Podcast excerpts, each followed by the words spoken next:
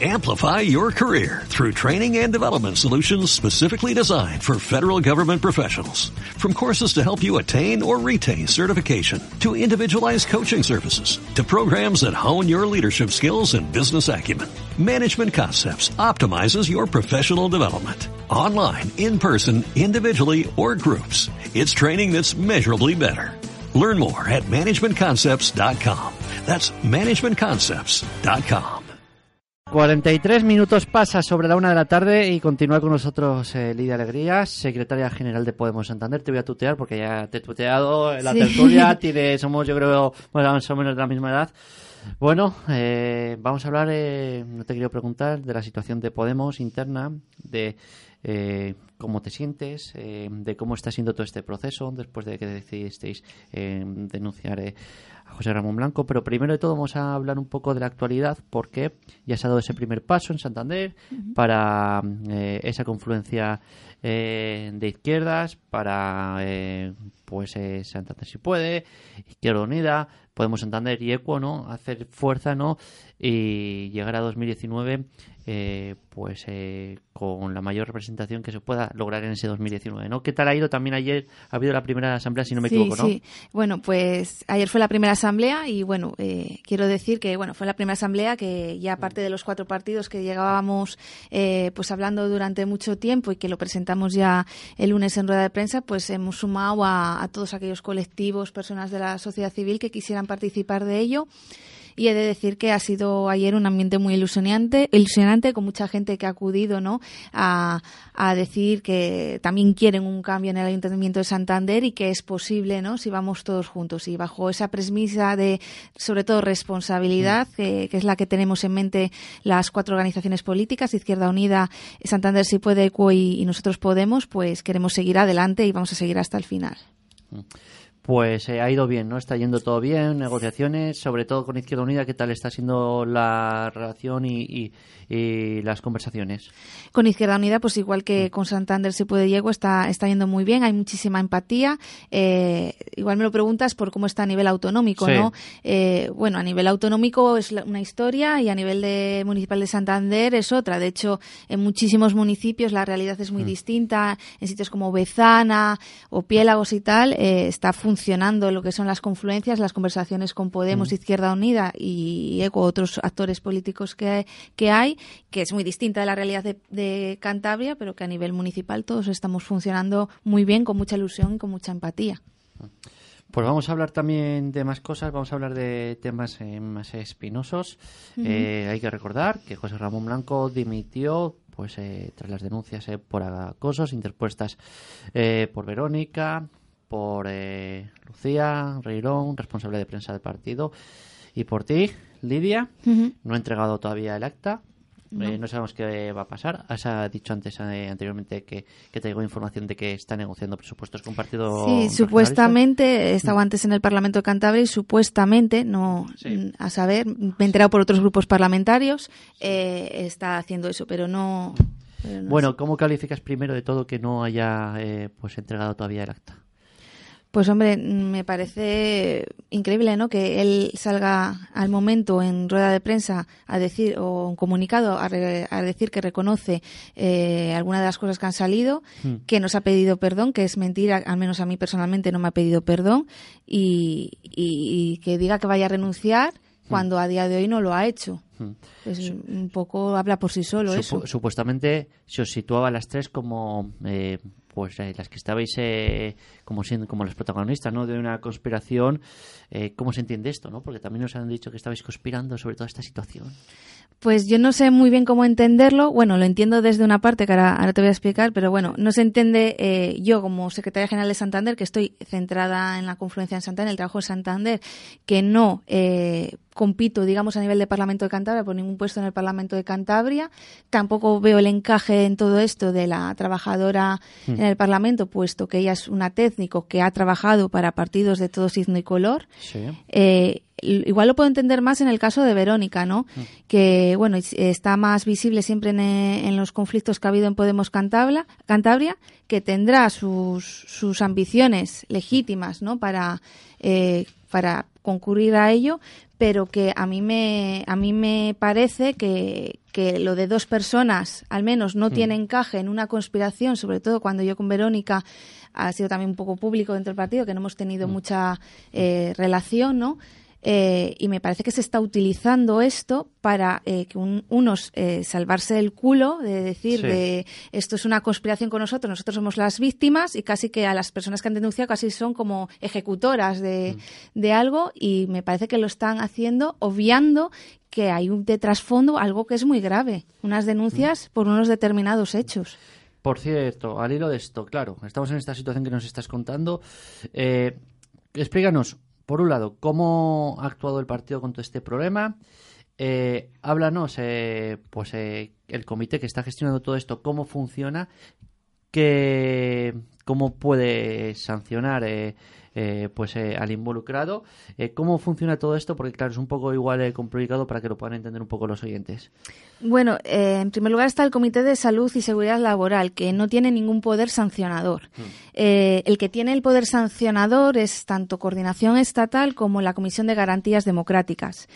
lo que ha hecho el Comité de Salud Laboral es una instrucción. Ellos, en base a las denuncias, no han cogido testimonios, pruebas y lo han plasmado en un informe.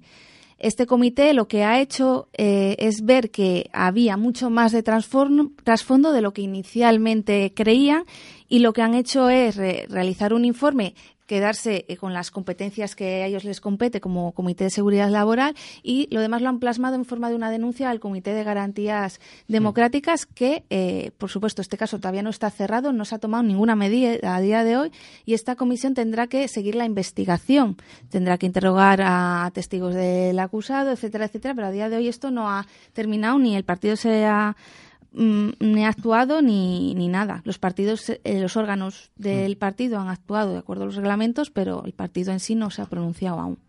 ¿Esperabais eh, alguna respuesta sobre todos los hechos más contundente desde el partido? ¿Qué, piensas también de, cómo está actuando eh, desde Madrid el partido?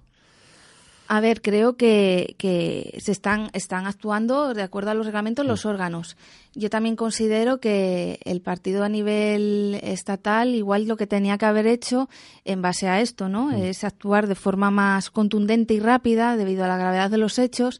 Y yo creo que a día de hoy las primarias de, de Cantabria están paralizadas precisamente porque no han sabido actuar de forma contundente y rápida, ¿no? Ante unos hechos que son graves y que, bueno, que si decimos que estamos en un partido feminista tendrá el resultado será el que será no eh, a nivel autonómico mm, mm, a mí me sorprende que no se haya abierto ninguna línea tampoco de investigación mm. desde desde el, nivel autonómico la verdad. Por ejemplo también eh, aquí como también te, te pregunto ¿Cómo ves eh, pues eh, la exposición y, todo lo, que ha hecho, todas las ruedas de prensa, cómo ha respondido la secretaria general de Podemos Cantabria, Rosana Alonso? ¿Entiendes la actitud, la forma de actuar? Pues la verdad es que me parece un poco irresponsable, mm. por decirlo de alguna forma. Eh, bueno, antes que nada que Rosana Alonso en ningún momento eh, me ha mostrado su apoyo, no ha tenido apoyo. ¿No se ha dirigido para ti para nada durante todo este proceso? No, mm. no lo ha hecho.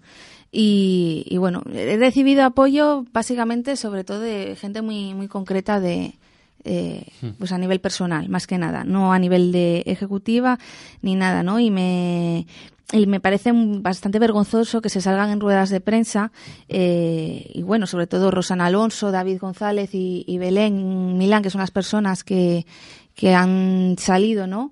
Eh, porque han sido apartadas eh, y que digan encima en esa rueda de prensa que no conocían los hechos, cuando Rosana Alonso y David González, en concreto, conocían lo que me estaba ocurriendo desde el año pasado tengo mm. pruebas de ello que lo demuestran, conversaciones y demás, y lo que me venían a decir es que era intolerable el comportamiento de José Ramón, mm. pero que, eh, eh, bueno, pues que lo dejaban un poco, un poco pasar y que, pero vamos, y de Belén sí que no nunca la mencioné mm. en, en, mis testimonios ni, ni, en las pruebas que aporté, pero sí que es verdad que tampoco mencioné que durante el verano ella me llama mm. y me pregunta, pues, le digo que no quiero participar en un proyecto que tenía ahí entre manos y me llama, me pregunta y le digo pues no voy a participar mientras desde Podemos Cantabria algunas personas me estén dando el trato que me estén dando. Entonces mm. ya algo también conocía, igual no con los mismos detalles que Rosana y David, pero algo conocía. No obstante, nunca nunca la, la mencioné.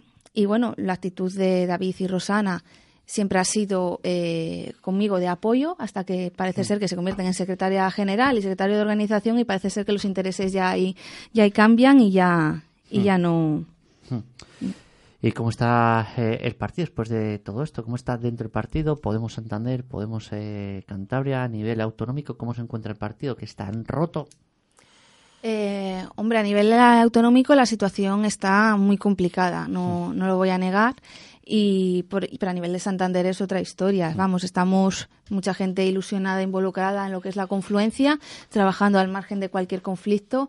Y lo que he hecho a nivel político de, ¿no? de la Secretaría General Autonómica es que, eh, por ejemplo, no he visto ningún tipo de manifestación pública mm, de alegrarse por la confluencia en Santander, que es algo histórico y que eh, sin duda va a revertir también en beneficio de Cantabria, una confluencia como Santander.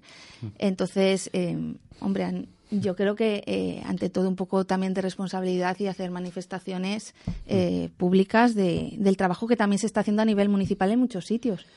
¿Y cómo está esta situación? ¿Y tú cómo estás? Me refiero a esta nueva etapa. Eh, claro, que tú vas a... ¿cómo, ¿Cómo está ahora mismo Podemos? Claro, lleno de, de bandos, de facciones. hay un grupo de Podemos que quiere sacar esta situación, de miembros de Podemos que quiere sacar esta situación adelante, de 2019 cómo es y cómo también tú afrontas pues esta recta final a 2019. Hombre, yo lo afronto desde ahora mismo, desde la independencia. No me interesan lo que puedan decir unos u otros a nivel de Cantabria. Tengo muy claro mi objetivo, que es llegar a 2019 con una confluencia fuerte y, bueno, yo sobre todo lo que pido es muchísima a mis compañeros de partido responsabilidad política, mm. en el sentido de que eh, a lo largo de todo este proceso me lleva muchísimas decepciones. Eh, ha habido, se ha recibido más apoyos de otros partidos, de mm. otras organizaciones, de gente ajena a la política que de compañeros de mi propio partido, que en vez de igual preguntarme a mí qué te está pasando, tal, le, me he encontrado con mucha gente que dice no estar en Podemos, además, desbarrando un montón en redes sociales y acrecentando este conflicto aún más. Mm. Yo lo que creo que falta en Podemos es, ya no voy a decir confianza, eh, eh, porque a nivel personal las cosas son como son, pero yo pido responsabilidad política, comunicación y un poco de transparencia, porque es lo que necesitamos mm. en Podemos ahora mismo. Y pido un poco de eso de que mm, de trabajar, dejar un poco de las otras cosas. ¿Esperas que esto se solucione pronto? ¿Tienes esperanzas en ello? Pues ahora mismo no lo sé qué, qué va a pasar, porque como eh, estoy esperando que se pronuncie el partido a nivel eh, estatal, ¿no? Porque hay una serie de, denuncias puestas, pues hasta que no se pronuncie yo no sé qué va a pasar o si va a haber voluntad desde autonómico, que parece que hasta ahora no, de buscar soluciones, pues entonces no lo sé. Y una última pregunta. Claro, yo siempre lo digo, ¿eh? se puede ser de izquierda, se puede ser de derechas, de centro, pero ante todo hay que ser persona y eso nunca hay que olvidarlo. Y yo te pregunto, aparto lo político, aparto el tema ideológico, como persona, como mujer, ¿cómo te encuentras con todo esto? Pues bueno, yo he estado, ahora la verdad es que me encuentro bastante mejor, me encuentro con mucha más energía, con mucha más fuerza y sobre todo con la confluencia, pues es algo que a nivel político me, mm. me ilusiona mucho, ¿no? Pero hace, hasta hace un año emocionalmente estaba muy mal, estaba hundida, eh, en mi trabajo actual y anterior, eh, pues no estaba yo en condiciones, trabajaba, no me pillé ninguna baja ni nada, pero estaba en unas condiciones en las que no podía, me costaba mucho trabajar, y, pero bueno, quitando eso y las decepciones que, como digo, me he llevado, eh, me voy encontrando mucho mejor gracias también a ese trabajo que a nivel municipal nada tiene que ver con lo que está ocurriendo a nivel autonómico. Amplify your career through training and development solutions specifically designed for federal government professionals. From courses to help you attain or retain certification, to individualized coaching services, to programs that hone your leadership skills and business acumen, Management Concepts optimizes your professional development. Online, in person, individually, or groups, it's training that's measurably better. Learn more at managementconcepts.com. That's managementconcepts.com.